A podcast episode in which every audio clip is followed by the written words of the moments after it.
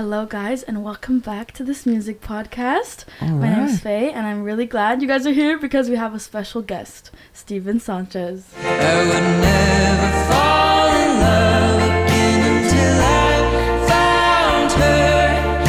I said I would never fall unless it's you I fall into. It's the other guy. I don't pan the camera. Pan the camera, Yeah, he's not no, here. It's. Joe. It's Joe. hey. What's up? How are you? Hey, How's I'm, life? I'm, I'm really good. Life is really, really good. Uh, it's very sweet, and uh, That's good to hear. yeah, it's very sweet. Most of the time, like during during times like these, Yeah. artists tend to say it's it's fucking tornado. It feels like you're Yeah, in a whirlwind of people and things yeah all the time. I think I'm good for it. You know, with that, it's it's okay. People are nice. Yeah. They like food. good. You know, we go eat food. Good. Do you feel like you're like made for this type of life in some way? Because I feel like some people, um, if it's I don't know artists, celebrities, or any anyone that kind of gets exposed to this outer world all the time Mm. with the art that they make, do you feel like you can deal with it and it's just like I make what I make, I don't care what you guys say, or do you feel like this world is something you have to get accustomed to in a way? I mean, you just kind of just. I mean, it's just a lot more people to talk to, you know, and it's a lot more people who see you. But I don't think it's difficult to, you know, be kind and like gentle with people that you meet. And Yeah. I don't think that that should change because, you know, you get to. Because I get to play music all over the place, you know, Yeah. and go to all these different countries. And so I feel like that aspect is really easy because, you know, it's just True. being being kind. Uh, but I do think like you know uh, I'm tired and I miss my bed. Where sometimes. is that bed again? 'Cause It's in Nashville. Nashville. Right now. Okay. I don't know if it's there. Could have gotten taken out by an actual tornado. like- So yeah, it's so it's so good. But no, I uh, I don't really feel like a, a sense of like I don't care what they think. Like of course I care what they Mhm. think, but I I care more about what I think about it. You know, That's good. because it's just like yeah, like oh that's a bummer that they wouldn't like something that I would do, but also like you know Can't make everyone happy. can't make you know? everyone happy, and like if if what I'm making is making me happy, then that's great. Yeah. True. I think that's that's all that matters. Because if it was the opposite, that would suck. If I was making something that didn't make me happy. that would suck. I feel like that would be the worst thing Yeah. ever. Yeah. Like putting that out and then having to promote it and stuff like that must be the worst feeling ever. Oh yeah, it's like going to a, going to a party, meeting a bunch of people you've never met, and you putting on a face, and everyone liking that face. Oh, But you know that that's not you, and you're just like, ah, Oh, it kind no. of sucks that no one's gonna, no one would like who I actually am because I've just shown them what they want me to be. and you go home Yeah. and you just look in the mirror, you're like, damn. Damn. And then you don't even like who you are. no, oh, that's deep. Write Wow. a song about it. so it's the same thing with music, you know. If I'm not Yeah. making music that feels like me, and True. yeah, then then that's that, that's a bummer. Yeah. I think. I feel like going all the way back, I would love to know how like little Stephen, what inspired him to make music. I'm really gestury with my hands. little Stephen. He's so tiny. What like inspired Fetus. him, like from the get go, the beginning like Mm. of it all. It's actually kind of hilarious. Uh, Okay. Do you know Drake and Josh? Oh yeah. Remember that show? Okay, well, I used to watch that show, and Drake Bell Mm-hmm. is a singer in that show.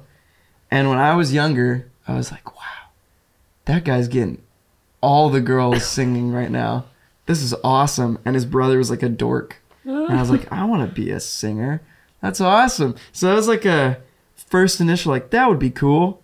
And then I, I grew up in the church. And so, like, being around music in a more serious way, yeah. it was, uh, it was just beautiful to see people, like, I. I mean, that gospel music is just like love songs. It's insanely powerful too. Yeah. And so just like being around that, it was, it was really inspiring for me because it kind of gave me a insight to like what music does to people and how it brings people together. And I, I think just, you know, apart from Drake and Josh getting all the girls and like being like, wow, That's a be good cool. inspo though. it oh was not like, it, it became more of like, oh man, like I would just love to bring people together like that, you know, even if it's not gospel music. Like I, I think, you know, I was in high school and I was a freshman Mm-hmm. and I was walking around school and I was having crushes for the first time and Those are intense. and those are super ones. intense and then and no one knows what to do with them So and no one knows how to treat each other well and so heartache is extremely easy being that young Mm-hmm. and uh yeah i think it just kind of like set the stage for Oh yeah. me i think. Does it make it like easier to write songs for you when you're heartbroken or when you're in love? Like what emotion makes it way easier to blurt out these words? oh it's both because there's like there's heartbreak in both. Oh, you know what i mean? Like it's like you can't you can't have one over the other. Like i've learned i've learned that love is like something you work hard to um like it's easy to meet somebody. That's easy. It Oh, yeah. what's hard is actually um seeing the best parts of somebody and the worst parts of somebody and deciding to work on understanding them and like Yeah. working to understand all of those wonderful things and why you think they're wonderful and then learning to be more patient with the things that are Mm-hmm. really difficult and and that just that's just hard work and I, I think that like it's something you you work to have that like beautiful love because there's that puppy love phase that feels so good so then true. like but it can keep feeling good with the hard work and i think everybody kind of gets confused where it's like oh this doesn't feel good anymore like it's, it's gone wrong it's like no it's just like you have to work you know It's to true. keep it right you know and and and to understand each other and so um yeah It's true though. Love isn't like a constant um, honeymoon phase, and I feel like a lot of people mistaken that for when they when they falling out out of love. Like I feel like when people get into relationships, they feel like there has to be this constant high. And when it Yeah. isn't there, they're like, I'm not sure if I like this person, or if he likes Yeah. me more. But it's just like reality. Like it's just not Well, it just nice all work. the time. it just takes work i Yeah. mean it, but it is but can be and and there's obviously like difficulty in relationships and things you're gonna love about each other and hate about each other and you know it just but then it's hard work because you have to like choose to be patient it's like Yeah. a choice to stay with somebody and if you meet that somebody and it's like wow like i can't see my life without them but they're a massive pain in the ass hmm Which Hmm. weighs more? Which weighs more? Uh, I'm gonna choose both because it's cool, you know. Yeah. It's and it's like, It's actually a nice way to look at it. you know what I mean? Yeah. Like it's okay. Like, I'm a massive pain in the ass. See, I'm also great. We're not perfect either. It's Yeah. just- So it's like, yeah, so true. so what? What can you do? Are you more of a? I mean, through your music, I've kind of figured. I thought you were about to be like, are you more of a pain in the ass or like more- more, like more great? Are you like mature or like? no, no, no. I Uh. mean, I feel like through your music, I've I've gotten this full on hopeless romantic vibe. This Yeah. like very Elvis Presley back then. The romantic love. The Thank you. I'm gonna be at your doorstep, bring you flowers, like, and tell you how much I love you. Are you like that in real life? Or do you like prefer to like write about it because you have like how are you in love? I I am that. love that. Okay. I'm very much that. I literally, I'm not even kidding. I Just when you said like times- stand on your doorstep with flowers in hand, I swear to God, I did that Oh last no! week. Wait, that's great. I Actually, actually did that last week. Uh, Round of great. applause. Thank Everyone, you. please Thank take you. notes. Yeah. Take notes. Yeah, it's awesome. No, it's great. Like I, I, you know, I'm very much like the music that I write because it's just the music I write is just me. Yeah. You know, and I just feel like I'm writing who I am and like who someone has been to me. But with this new record, it's different this time. I mean, there's definitely like songs about someone, but mm-hmm. the whole record is conceptual and there's characters and a story. So it's more about these characters and that story than it is kind of intruding on my personal life a bit. It's Yeah. kind of just it's just them. Like it's their thing, you know, it's not it's not entirely about me. But it's still things that I believe in about love and Yeah. you know, and and my experience from love rather than like a person that I'm actually Mhm. actively in love with. Um, even though there's a song or two that that is that, but um, I mean, it's Yeah. nice to write. I feel like it's like a way to vent, and it's almost like therapy. Writing songs, it's just yeah, an insane thing. I always like to say, when you're done with a song, it always feels like I don't know if you feel the same, but after, it's really weird because you never really know how you wrote that song when yeah, it's done. Mm-hmm. it makes no sense in my Yep. mind because it's such a like out of body experience and also I feel like with your concept and the other people that you bring in and like Mhm. this whole story and this play almost Mm-hmm. it's actually in like insane how you like fathom that a person can actually do that Thank in you. a way so it's a, it's great i've listened Wow, to it and it's that's insane really nice. That is really nice. Yeah. especially like the like the intro and all of it and like the details of i don't know strings and everything i was just like blown away seriously Thanks. That is the nicest thing anybody said to me about this. That is really what? sweet. Oh Yeah, my god, that was the bare minimum. I That could was- have gone on. That was good. No, but I feel like with the Elvis thing, it was really interested because um, my grandma made me listen to all of the CDs back in the day. Thank God. To just like, yeah, I feel like people that listen to Elvis and also the old stuff, other people, it's just like I put more respect on those people because they know what music is actually about. yeah, that's what's up. What do you, how do you feel he inspired you? Like in what ways?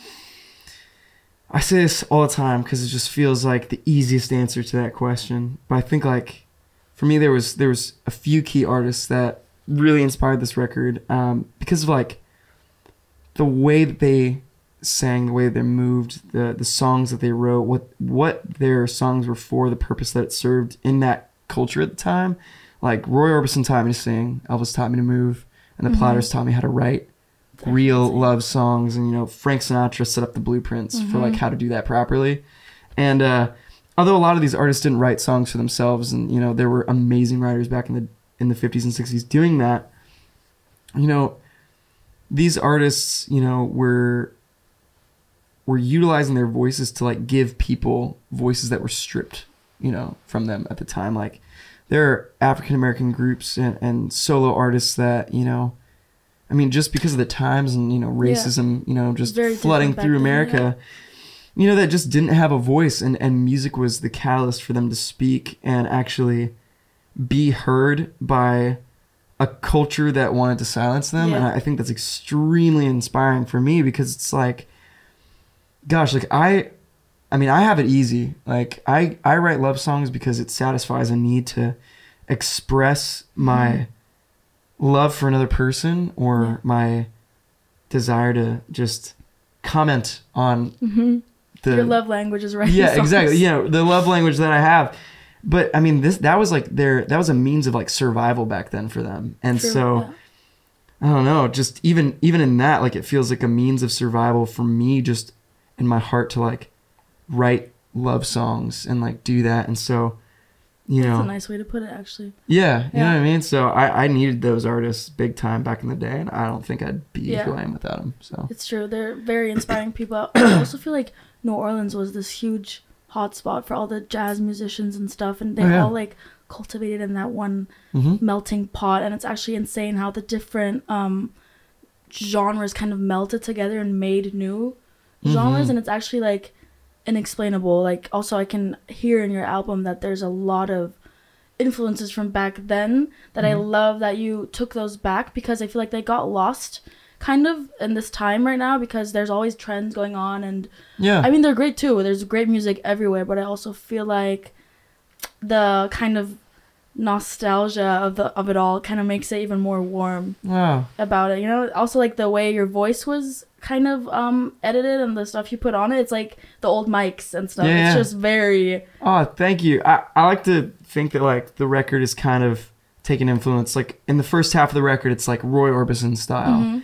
You know, and in uh, in the middle, it's like you know Marvin Gaye, James Brown, you know, in the towards the end, it's like Marty Robbins, yeah. you know, like country gentleman kind of thing. True, it did. and there's a bit of Elvis. phases. But with all those influences, this is the first Stephen Sanchez, and it's the first time that, you know, music like this and the way that's been done Yeah, has been done definitely. with It- even it with that influence. You know, I mean, it's a record being put out in 2023 with like, you know, the 60s sound and 50s sound and like lyricism, and I think that's that's gonna be really cool for people. Yeah. I think. It's yeah. so yeah, you made it you. Like it's just a new whole Yeah. new thing. It's really cool. Thanks. How's the writing process for you? What was like the hardest part about it? Where you were like, ooh, this song is kind of hard to write for me right now. Ooh. Ooh, man. There's actually only one that was really hard to write. It it felt really we kind of had a rule the whole time we were writing the record. I was like if songs don't come out like immediately Yeah. and like they don't feel like just naturally coming out, I don't want them on the record. I just want it to feel like we're saying effortlessly just we're just effortlessly saying yeah. something that is just like within ourselves because because that's what until i found you was for me when i wrote it and that's what evangeline was for me when i wrote it is that it just like it didn't exist and like and then it just did like all of a sudden and i just wanted these songs to like exist and present themselves you know? That's a great rule, honestly. yeah, Yeah, and and so the only one that did slash didn't do that was doesn't do me any good. Hmm. because it was like you know it was the first like soul r&b kind of you know raunchy you know out of your comfort zone kind of vibe. yeah and so and also i'd never sang like that. This whole record i mean the way i've sang so many songs i've never sang like this before. And uh but that song was just a tough one that day getting the the mm-hmm. melody to to stick but it was like a beautiful it was a beautiful tussle and it felt felt right for that Yeah. one to like kind of you know have it beat the crap out of us and for us to beat the crap out of it in Yeah. return and like a Rubik's cube, or just constantly everyone's like, yeah when are we solving it, this? well, but it even felt so true to the song because it was Yeah. just like, you know, the song is talking about you know the troubadour and Evangeline and you know how she's tied to Hunter, who's you know part of that mob back in the '60s, and Yeah. uh, you know that he's notoriously evil and you know he's he's just a, a robber and just a villain. And here I am, this lover that Evangeline actually falls for, but she's still tied to this dude. And the song is like, Damn. come on, like be with me, like what's up? And it's this tussle back and Yeah. forth. And so it felt that way when we were writing. It was just like, like we got this thing here and it's good, but it's really hard. Like what do we, you know? And so, uh, You should make a movie. All the characters, just like oh yeah, an album movie. oh what's gonna happen? Oh shit! Wait, no way. We just. Can you cuss on this podcast? Oh yeah. Oh, shit. Oh fuck. oh, Damn. oh, shit. How? Nice. I mean, how was the whole process? Did it?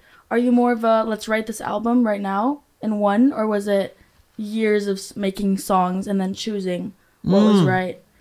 No, actually, I mean, I feel like I take everything in stride a bit. Like it's kind of with every record we've done. The only record that I've had songs like held onto for years was the first one because I wasn't signed to anybody and I was just writing Mm. songs. And I also didn't know how to record music, and so I wouldn't record songs. and so they just sit there, and I'm just like, "Oh, I've had this song for like two years. Oh, now a label's signed me. Well, I guess I'll record these, you know." But with this, like you know, this new record, you know, it, I wanted a totally different concept, and I wanted to really write this story freshly and brand new. And Did you actually write it down, like the whole story? oh yeah, the whole story is going on the back of the vinyl. The whole story, it's written out with chapters and Oh, you know everything and so nice. but it's easily digestible and you know something that you can you can read and apply to the record or not read at all and like make up your own story for it Yeah. but true. uh yeah yeah yeah. yeah I'm, I was just thinking about when you said that, um, how, I mean, the state you're in right now is kind of just like it's done, Yeah. and you get to put it out into the world. You get to perform. And right now is festival season, hmm and you were just at Glastonbury, I heard, with Mr. Elton oh John. yeah What was that like? Walk us through it because it sounds insane. it was it was un it was just i i'm I can literally just in you saying that see the memory of all those people out there in that crowd i mean it was just so loud Wow. Do you have stage fright or no? Weirdly not and that's why i think it was Hmm. so That's nice. special. Like I just um I remember being backstage and the whole day, I mean, there's Dave Grohl backstage from the Foo Fighters and Slash is backstage and Rami Malek and all these different actors and actresses and artists and Marcus Mumford and you know, I feel like I'm pretty good at like um meeting other artists like who are, you know, who just like iconic. Like they've just done so much for music in the world Yeah. because it's like there's just such a deep respect for them rather than like a oh my god can i like- can i yeah. get a picture from you? It's like deeper than that for me. I'm just like man they have they've had a mountainous career. Like what's beyond a mountain? Like the sky. They've had like a universe career. And it's like to be in the same place as them and you know Breathing the same air. breathing the same it's just cool you know Yeah. and you know i have like my own heroes and stuff like and, and it was just cool like the whole day getting to you know meet people like Slash and be like have a really Yeah. casual conversation, and just like go off about my day and be like, that's really sweet. Like, and what a what a kind person, you know. Yeah. And uh, I said something on stage which I kind of apply to everybody. It's just like, like what good is a hero to anybody if they're not kind? You know, like all the So all the fluff, all the glory and fame that they've acquired over the years means jack diddly squat to me if they're not a kind person who just wants to like be a person with Yeah. other people, you know, and like I don't know, it was just beautiful that whole day. And then leading up to the show, I was backstage and you know, getting ready. I was freaking out. I, you know, I, I like bawled my eyes out that morning because I was so scared. I was just like, Your I'm, body was just trying to let it. I was just like, I miss my house. My I miss the people I love. I miss the person I love. I, Yeah. I want my bed. I'm hungry. Like, I was Like, just all like, of it just I have to go stand in front of 200,000 people now and sing a song. Like, Wow. Yeah. ah. And I was on the phone and they were just like, uh, this uh, person in my life is very important to me. That she was just like, Yeah. she's like, are you like, are you wanting, do you, are you ready to come home? And I was just like, Don't say that. don't say Tears streaming. don't mention it. And so I don't know. I was just like, there was just a lot of gratitude day. the whole day, and Yeah. then being backstage and you know saying saying hi to and meeting all of these heroes, and I was just like, you know what, like I I belong here. Like Yeah. I I belong in You this place. feel Like, like that. I wouldn't be here like if I wasn't supposed to be, and these things wouldn't have happened if they weren't supposed to. And Yeah. You can soak up all the energy from all these great human beings yeah, that all worked so hard to be there as you did. You know, it's like oh, everyone's equal and everyone's like making great shit, and it's just yeah. And I, and I didn't want to let Elton down. You know, Yeah. he was just like he was like, listen, just take take the whole stage like just take take advantage of it like live in every bit of it. And i was like okay. And i like took the pressure off of like anything. I just got to like be.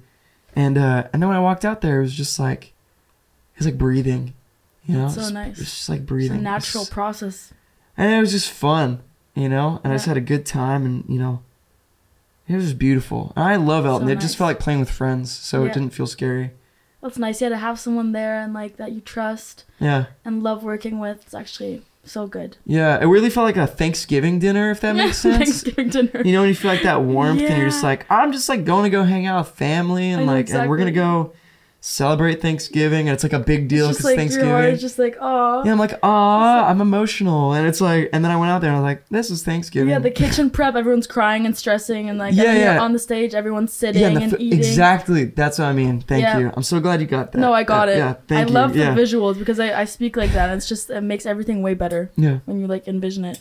Um, you went on your first tour, yeah. and you're going on tour again in fall. Yeah. How was the first tour, and what what do you want to feel like you want to, not really change, but adjust for the next tour now that you had your first one? Hmm. I feel like the boys and I, it's beautiful. Our relationship kind of grew. You know, we're all in our 20s. We're young Mhm. bucks out here in the wild Have doing crazy things. And uh truth be told, like we love playing shows, but we also just like love going home to like the people we love. And so uh I think for us it was kind of just navigating like what's important to us and what isn't important to us. And Yeah. I, I think like, you know, we love our fans and like we want to put on the best show possible for them. And I think it took a long time for us to kind of like adjust to each other, like going back to the love thing, like Mhm. learning to love one another and like learning to see each other for who we are Yeah. and not who we want each other to be. Mm-hmm. And so- times, yeah. Yeah, and so we just really learned how to do that and in turn that made us more loving like on stage and it made you know our fan interactions and like the love Yeah. between us and the fans more accessible. Yeah. You can tell when a band's like knitted closely together Yeah. if they're not really Oh, they're yeah. just playing alone and no one's really vibing backstage. Yeah, so Like, yeah. so we learned that. and I, I think it's honestly set us up in such a great way for this fall tour, and, and even more so, it's it's given us a lot more gratitude because I mean we're playing venues that our heroes have played at, That's that we have gone to and have seen shows at, and you know we get to stand on those stages, and it's just really surreal for all of us, and um, it's gonna be very exciting. And so I, I I mean, and this record is very theatrical. Mhm. So the show's gonna be that way, and you know the So boys are gonna be the moon crests, Oof. and I'm, okay. and I'm gonna be the troubadour, and I'm gonna have my hair slicked back, and the whole Hell get up. yeah. It's gonna be like watching characters, and so Love that. Like it'll be very different. Like who I am off stage will be very different. I'm just like, That's exciting hey, though. I'm weird, and like on stage I'm like, hey, baby, you know, and it's like very, uh, you know, let me shake my hips all sensually for for you because you paid thirty dollars to see it, and and then afterwards I'm gonna be like, oh hi, I'm Stephen, good to meet you for free, you know, and it's like, yeah. uh, it's really nice. it's actually nice.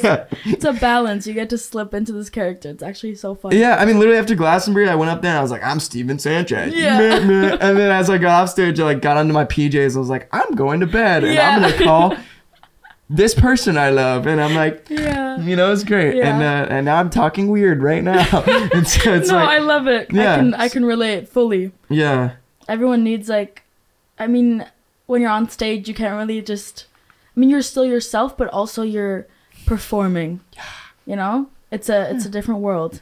yeah, you gotta put on like a thing. Yeah. Like a uh, they were just uh, someone just called me actually, and they were like, "Can I ask you a question?" And I was just like, "Yeah," and they're like, "Actually, no, I'm not gonna ask you." I'm like, "No, just ask it. Go ahead." And they're like, oh no. Do you like put on a voice when you're up on stage? Like your voice gets deeper when you're up on stage. You're like, oh Glastonbury, and I'm like all like, you know, and I was Yeah. like, yeah, it's a total bit, you know. Oh, like I don't really sound like that. I sound like such a goober all the time, you know.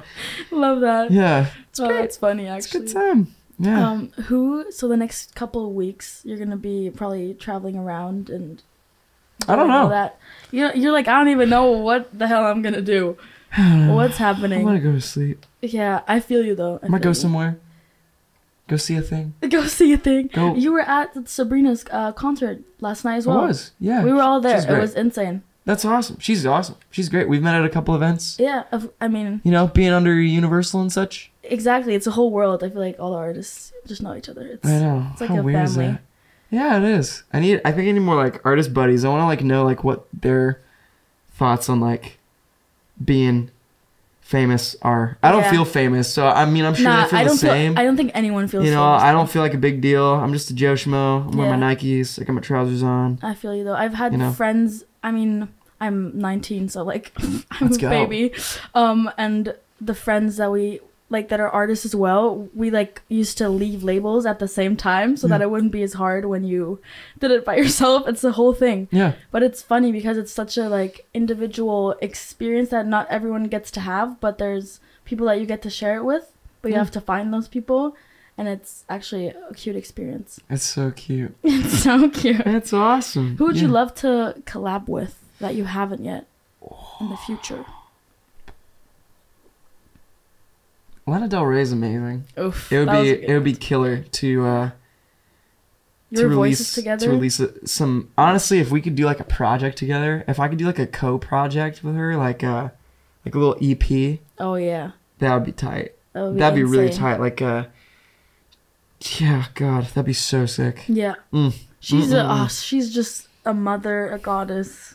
she's just cool I as love hell that woman. Wasn't she at Glastonbury as well? she was she was i didn't get to see her though God damn. i was very sleepy sorry lana i would have seen you um i showed up way later than you did the next day sorry that wasn't like a dig or anything Love her. I think she'll. she's awesome yeah, she's. I love her so much. yeah she's very cool So I think we're done here because I'm getting hand signs. But Oh, um, like- like stop stop you're done cut off But it was so great talking to you. I'm excited for your Yeah. album. what's your favorite album And my favorite album of all time. yeah Oof, mm, that's a question. mm. Um, I would say The Neighbourhood's second album. Mm. I'm absolutely obsessed with them. when did you first listen to that album Ooh, ah, like three years ago. Wow. So it hasn't been around for that long. why did you listen to that love with them. album Why? yeah It's that's an interesting question. So now you're interviewing me. yeah yeah please tell me No, uh, I actually I I felt like Daddy Issues was like the the radio song and it was going around everywhere and I Yeah. I was like no, I need to listen to them in a proper way and actually dig Yeah. into their music. man, And ever since then I've been using them as a reference all the time because they're just beautiful because you, 'cause insanely you dig underrated. I digged. But they I dug. I dug, dug. the dug. you dug the dug amazing you heard it here first folks thank you so much for joining us on yes, this podcast thank you so much. yeah Wishing you love. Bye guys. See you. peace and out